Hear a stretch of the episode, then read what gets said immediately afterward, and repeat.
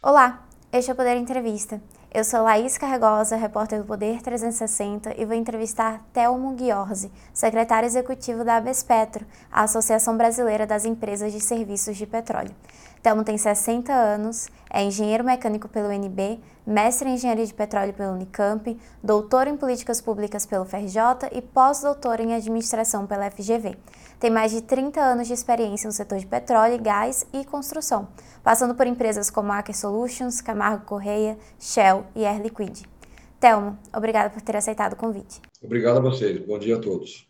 Agradeço também a todos os web espectadores que assistem a este programa. Essa entrevista está sendo gravada no Estúdio Poder 360, em Brasília, em 15 de fevereiro de 2023. Para ficar sempre bem informado, inscreva-se no canal do Poder 360, ative as notificações e não perca nenhuma informação relevante. Telmo, eu começo essa entrevista pedindo para o senhor explicar a quem nos assiste em que consiste o mercado de serviços para petroleiras. Quais são as atividades desenvolvidas por essas empresas? O mercado de serviços, na verdade, é o mercado de bens e serviços. É, são as empresas que fabricam os equipamentos e realizam os serviços para que as petroleiras possam explorar e produzir petróleo. Então, são as empresas que uh, trabalham em conjunto com as petroleiras para é, fazer a questão de sísmica, modelagem dos reservatórios é, de petróleo, para perfurar os poços exploratórios e para depois que, que, um, que, um, que um bloco tenha sua comercialidade declarada, são as empresas que implantam a infraestrutura de produção, ou seja, as empresas que perfuram os poços de produção, que fabricam e instalam a infraestrutura submarina, no caso offshore, é, que fabricam, instalam e operam as unidades de produção. Aqui no Brasil a gente tem bastante, que são as FPSOs, é, que é uma sigla em inglês para as unidades que, é, flutuantes que recebem o petróleo bruto, tratam, separam, armazenam e exportam o petróleo bruto, e também, é, ao, ao fim da vida útil de um campo de petróleo, são as empresas que fazem o descomissionamento, que é a desativação e desmobilização da infraestrutura colocada naquele campo para produzir. Então, as empresas de serviços de petróleo, na verdade, são bens e serviços, é, realizam essas atividades para as petroleiras. Como são empresas altamente dependentes da atividade petrolífera, o setor cobra uma certa previsibilidade no cronograma de concessão de áreas para exploração de petróleo. Como o senhor avalia a frequência dos leilões no Brasil? Avalio, nós avaliamos que hoje está ótima. Tivemos um período é, ruim para o setor, que foi de 2008 a 2013, em que houve nenhum leilão no Brasil. Isso produziu efeitos ruins nos anos subsequentes. Em 2014, 15, 16, nós tivemos uma crise, foi o que a gente chama lá de tempestade perfeita, é, que teve alguns, alguns fatores de contribuição.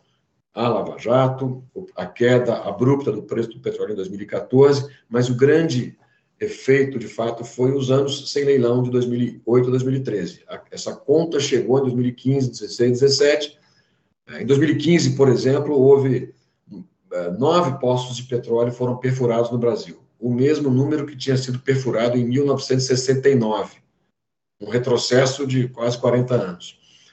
É, e, mas depois de 2013 e 2014, nós começamos a ter leilões regulares e tempos depois a indústria reage, né, com perfuração e, e, e instalação de infraestruturas de produção. Infelizmente, tivemos uma pandemia que 2020 e 2021, um pouquinho de 22, que atrapalhou também. Mas agora é, os leilões estão muito frequentes, estão regulares, com um razoável grau de previsibilidade.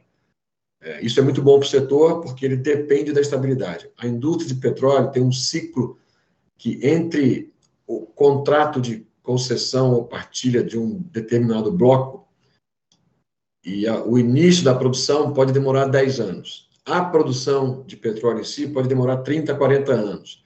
Então, é uma indústria de ciclo muito longo. Se você para, por alguma razão, é, no ano 1, um, no ano 2, qualquer coisa que, que dê a sensação para quem investe de que pode haver uma turbulência, isso atrapalha os investimentos, atrapalha o, o, o andar normal da indústria. Então, hoje nós temos uma, uma situação bem confortável de leilões e também temos é, uma, digamos, uma espécie de leilão aqui, que são os desinvestimentos da Petrobras. Isso é muito bom também para o setor, isso significa mais atividade, mais empregos, mais investimento de outras petroleiras. Então, é, a gente tem uma situação até confortável. Acho que poderia melhorar ainda se os leilões fossem é, ainda mais regulares e mais previsíveis e que tivessem fossem mais atrativos, ou seja, é, cobrassem menos das petroleiras nas fases iniciais e mais, eventualmente, nas fases em que já já, tá, já está ocorrendo a produção de petróleo. Então, pode ser melhorado, mas a situação hoje é muito boa. Se não retroceder, a gente tem um futuro promissor na área de petróleo pela frente. Quando o senhor fala em cobrar menos, o senhor se refere ao bônus de outorga, que é pago pelas petroleiras? Isso. É, os, os, contratos de, de. O petróleo no Brasil pertence à União. A União tem basicamente duas maneiras pela qual ela, ela outorga uma petroleira a explorar um bloco que tem petróleo no subsolo. Ou é por concessão, e o óleo passa a ser propriedade da petroleira, ou é por partilha, em que o óleo permanece propriedade da União, a, petroleira produz e, descontados os custos de produção, o óleo lucro é partilhado. Então, são modelos é, distintos, ambos funcionam razoavelmente bem. É, há críticas dos, dos, dois lados para os dois modelos, mas é, nos dois modelos acontece isso. Quando o, o contrato de concessão ou é feito entre a petroleira e a União, a União pode cobrar muito durante, na, no momento de assinatura e menos ao longo da vida do campo, que é o mais ou menos o que ocorre com os modelos de regime de concessão, e o contrário, cobra menos é, durante a, a, a contratação que é o caso do modelo de partilha, e mais ao longo da vida do campo, porque uma parte do petróleo é, é que é partilhada né, com, a, com a União. Então, são esses dois modelos. É, o ideal para nós é que houvesse menos bônus de contratação, um valor menor no começo, seja concessão ou partilha, e um valor maior para ter o mesmo grau de, de a mesma fração que vai para a União, mas que seja ao longo do tempo, porque isso significa mais investimentos iniciais, isso significa mais atividade e mais emprego. Se o valor inicial é muito alto, isso significa que uma parte do investimento é rapidamente jogada nas mãos do governo e isso não se transforma necessariamente em empregos e atividade. Até mesmo não se transforma em arrecadação. É, em 2021, o governo tornou a oferta permanente o regime prioritário para exploração de áreas de petróleo e gás. Nesse regime, diferentemente dos leilões tradicionais, as empresas têm acesso aos dados técnicos do blo dos blocos e podem manifestar interesse a qualquer momento. São essas manifestações que dão início ao ciclo da oferta, que culmina em uma sessão pública quando os campos são arrematados. Como senhor avalia esse regime? A era dos grandes leilões de petróleo acabou? É uma pergunta um pouco complexa. É, nós achamos ótimo que haja oferta permanente. Isso é muito favorável para o setor, porque, de fato, uh, houve um período, 2013 até 18, 19, em que grandes leilões, é, ou leilões de grandes áreas é, foram realizados, e pode ser que tenha acabado essas, essas áreas.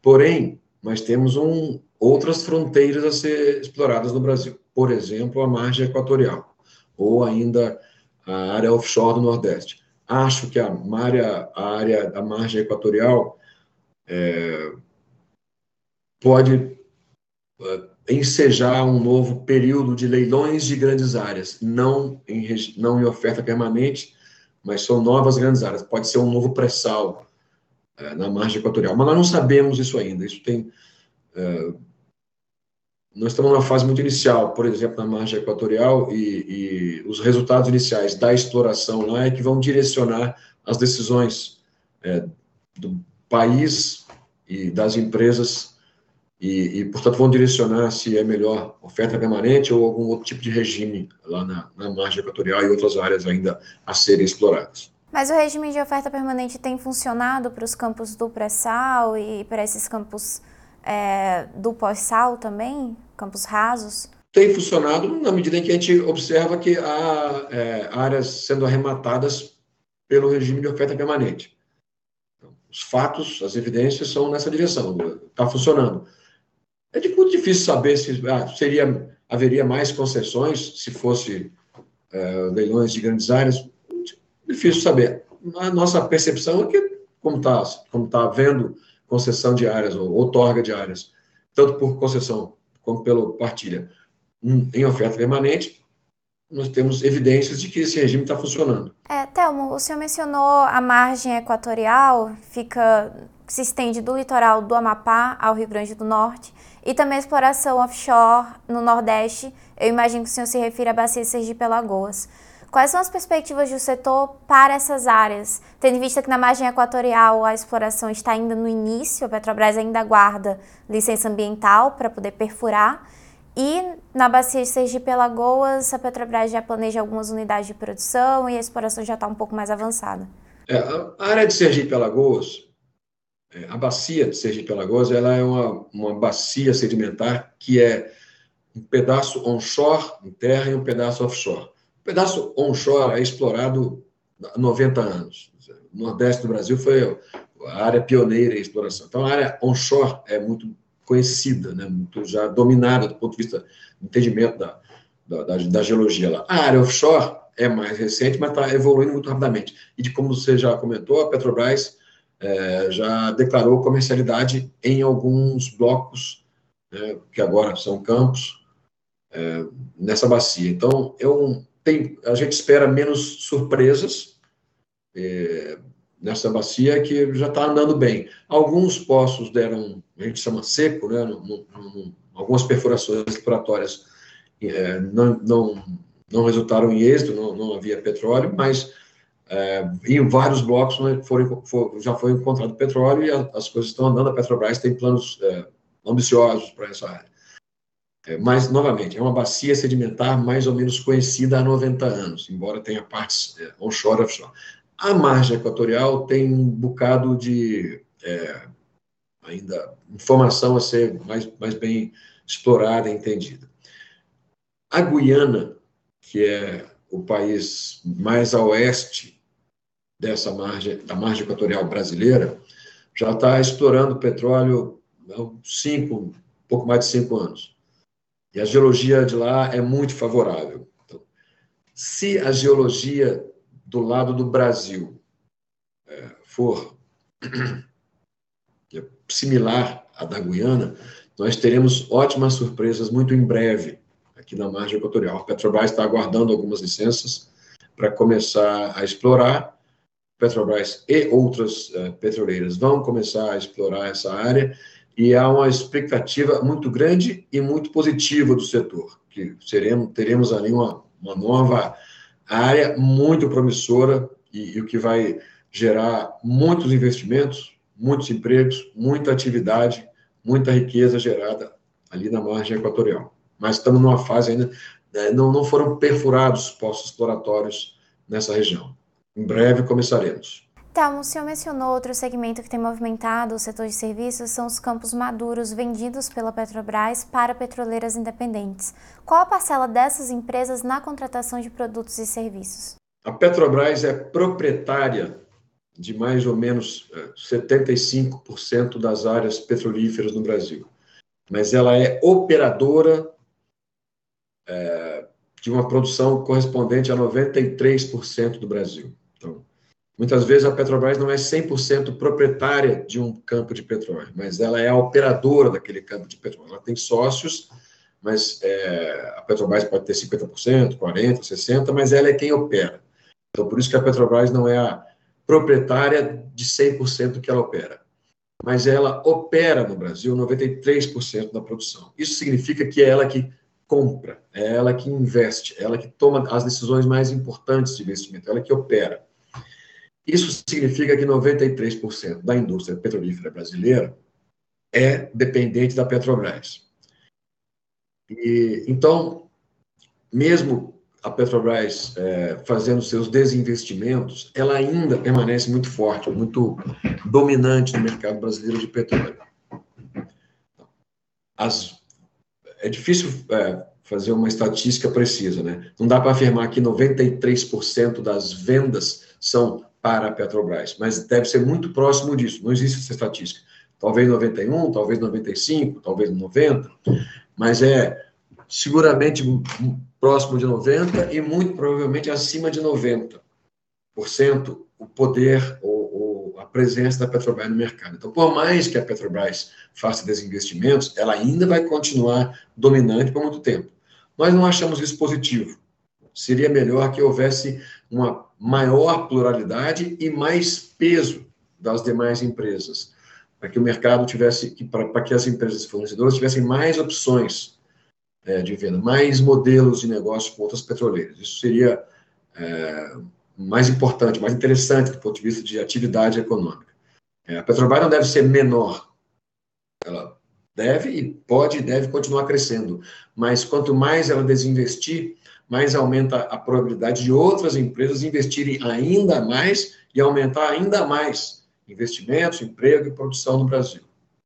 Então, a, é difícil medir, não existe estatística precisa sobre isso, mas a Petrobras, por operar 93%, é, isso nos leva a crer que ela é ainda a, a compradora de no, mais de 90% é, das, dos bens e serviços produzidos pela cadeia produtiva. É, o governo do presidente Luiz Inácio Lula da Silva sinaliza rever a política de investimentos da Petrobras. Como o senhor avalia essa medida? Bom, nós ouvimos essa sinalização. É... Acho que o governo tem que avaliar, tem, tem, foi eleito para isso, né, para avaliar, uh, avaliar e reavaliar decisões é, da Petrobras e, de, de, de, outras decisões uh, sobre as quais ele tem influência. Difícil avaliar isso. A gente, como eu falei, prefere que a Petrobras continue, permaneça em, seu, em seus desinvestimentos na área de produção de petróleo. Isso para nós é importante porque ele prefere diversidade, pluralidade e mais investimento. Se a Petrobras é, parar ou, ou, reduzir a velocidade com que ela faz desinvestimentos em campos marginais ou campos maduros, é, a gente vai ver uma redução dos investimentos, do emprego da arrecadação na área de petróleo. Então, não é, a gente não vê, não acha positivo, mas entende que o governo tem as estratégias e, e, visão, e visões deles e pode adotar outras é, linhas de ação. É, em 2020, o preço do barril de petróleo despencou por causa da pandemia e as empresas também tiveram que adotar uma série de protocolos para evitar o contágio de seus empregados pela Covid-19. Qual foi o impacto desse cenário sobre o setor de bens e serviços para a indústria de petróleo no Brasil? A área de bens e serviços tem uma dinâmica, ainda que atrelada, distinta das petroleiras.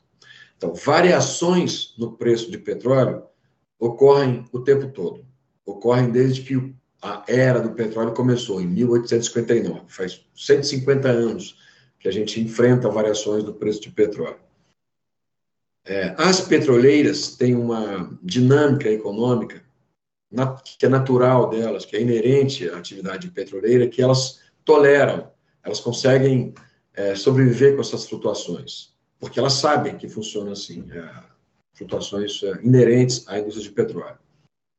Por outro lado, é, é natural que as, que as petroleiras, é, se houver qualquer indício de que uma redução exagerada de preço vai permanecer por muito tempo, é natural, natural que as petroleiras é, revejam as suas decisões de investimento.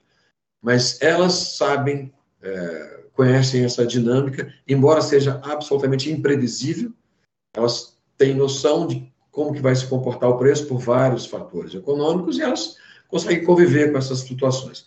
A cadeia produtiva, ou seja, as empresas que fornecem bens e serviços, elas é, sentem essas variações das petroleiras, mas há uma neutralização, sobretudo quando há pluralidade de petroleiras, porque elas têm diferentes comportamentos. Então, pode ser que uma petroleira acredite que não vale a pena investir por, por alguns anos. Mas sempre há um número razoável de petroleiras que acham que vale a pena investir ou que já tomou a decisão em algum momento no passado de investimento. Então, acaba que a cadeia petrolífera, a cadeia produtiva, é, a que fornece bens e serviços para petroleiras é mais ou menos é, fica mais ou menos segura se houver pluralidade de petroleiras. Mas, como é o caso do, no caso do Brasil, que 93% é Petrobras, flutuações da Petrobras acabam influenciando exageradamente a dinâmica da, do setor de bens e serviços.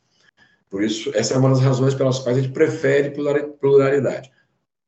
Mas eh, aqui no Brasil é isso. Então, se a Petrobras, por alguma razão, reduz o seu ritmo, a cadeia produtiva inteira é afetada. Isso significa que eh, a Petrobras tem 45 mil empregados, mas as demais petroleiras, a cadeia produtiva direta, os, os, outros fornecedores e os empregos indiretos e induzidos gerados pelo setor, é, é coisa de um milhão de empregos.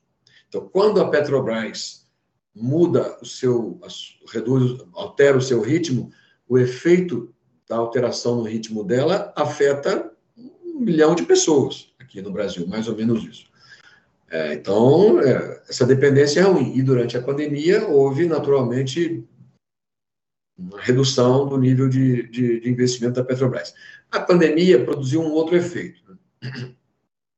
Nas áreas em que já estava havendo exploração, ou desenvolvimento da infraestrutura, ou produção propriamente, é, houve necessidade de mobilização da indústria para atender uma, uma situação absolutamente atípica e imprevista em um contrato do mundo ia prever, ó, se tiver pandemia, tal ou qual atividade vai ser feita. Isso é impossível de prever. Então, durante a, a pandemia, é, as, as, os funcionários embarcados, né, que estavam offshore, não dá para ter atividade offshore né, em home office, né? é impossível. Então, as pessoas tinham de embarcar, tinham de pegar helicópteros, embarcações, e isso significa ficar mais tempo em hotel, é, para fazer os exames, para certificar que não havia contaminação. Muitos, é, alguns casos de contaminação a bordo, que, e as pessoas tiveram de ser removidas rapidamente. Então, houve um bocado de custos adicionais em decorrência da pandemia. Mas é, a mobilização da indústria foi imediata e muito eficaz. Então, onde era possível é, manter a produção, a produção foi mantida. O trabalho foi mantido. E houve um custo adicional. Hoje existe um debate, uma discussão é, entre várias empresas e a Petrobras e demais petroleiras a respeito do que, de como é, arcar com esses custos, né? A maior parte das petroleiras é, no Brasil e no mundo, reconhece é, que houve essa mobilização e, e contribuiu, compartilhou com as, com as empresas da cadeia produtiva é, uma parte muito expressiva desses custos adicionais. A Petrobras ainda não. A gente tem algumas discussões com a Petrobras, mas não evoluíram no sentido de a Petrobras também arcar com esses custos adicionais, como é, como já tem sido feito pelas demais petroleiras que estão no Brasil e em outros, outros países também. O setor se recuperou desse impacto da pandemia? Como qualquer outro setor, qualquer outra atividade econômica. É, houve uma recuperação muito expressiva, já estamos aí com, com um ótimo problema a ser resolvido, que é eventual falta de mão de obra. O setor está indo muito bem, vai precisar de muitas pessoas a serem é, empregadas no setor. Então, a recuperação está indo muito rápida, muito forte e, e, e muito bem. Eu acho que a, a pandemia produziu mudanças é, acho que permanentes em algumas atividades, algum tipo de, de cultura ou de ações, mas nada relevante é, em termos de afetar é, a retomada do crescimento. Então, a atividade está muito forte, muito alta, e, novamente, temos um ótimo problema à frente: encontrar pessoas é, capacitadas a trabalhar na indústria de petróleo.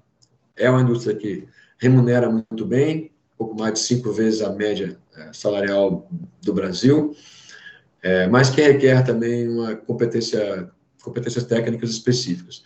Nós temos essa dificuldade, mas nós, como a gente costuma dizer, esse problema é preferível ao problema de ter de demitir pessoas por falta de atividade. Então, a gente tem agora um ótimo problema: excesso de atividade quando comparado à disponibilidade de mão de obra. Telmo, por último, quais são as perspectivas para o mercado de serviços para a transição energética?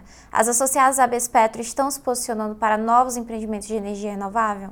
Sim, todas as empresas, é, as petroleiras estão é, todas se redirecionando para ampliar sua atividade para lidar não apenas com a produção de petróleo e gás natural, mas também com as várias dimensões ou ou vertentes da transição energética, porque no sentido de produção de, de, de eh, fontes renováveis de energia, no sentido de é, redução da emissão de gás do efeito estufa das suas operações, no sentido de é, injeção de CO2 em reservatórios de petróleo já depletados, né? a gente fala depletados, o reservatório que que já removeu o petróleo de lá, ele ficou, digamos, vazio, pode receber é, o dióxido de carbono que está acumulado na atmosfera. Então, essas várias atividades estão sendo a produção de energia eólica offshore, produção de hidrogênio verde, amônia verde. A, a, a transição energética abriu um leque é, ainda a ser é, explorado, né, de possibilidades de novas energias. Isso está ocorrendo com as petroleiras e com as empresas da cadeia produtiva, as empresas que produzem os bens e serviços para a produção é, mais limpa, para a reinjeção de, reinjeção de CO2 em, em reservatórios depletados, para a produção de energia elétrica por meio de turbinas eólicas offshore. Então, todas as empresas é, da Bespetro, associadas à Bespetro, e as demais da cadeia produtiva estão, de uma forma ou de outra, é, atuando na transição energética. A gente tem está entrando naturalmente no mundo mais complexo. Até há 10 anos, a gente falava de produção de petróleo e gás.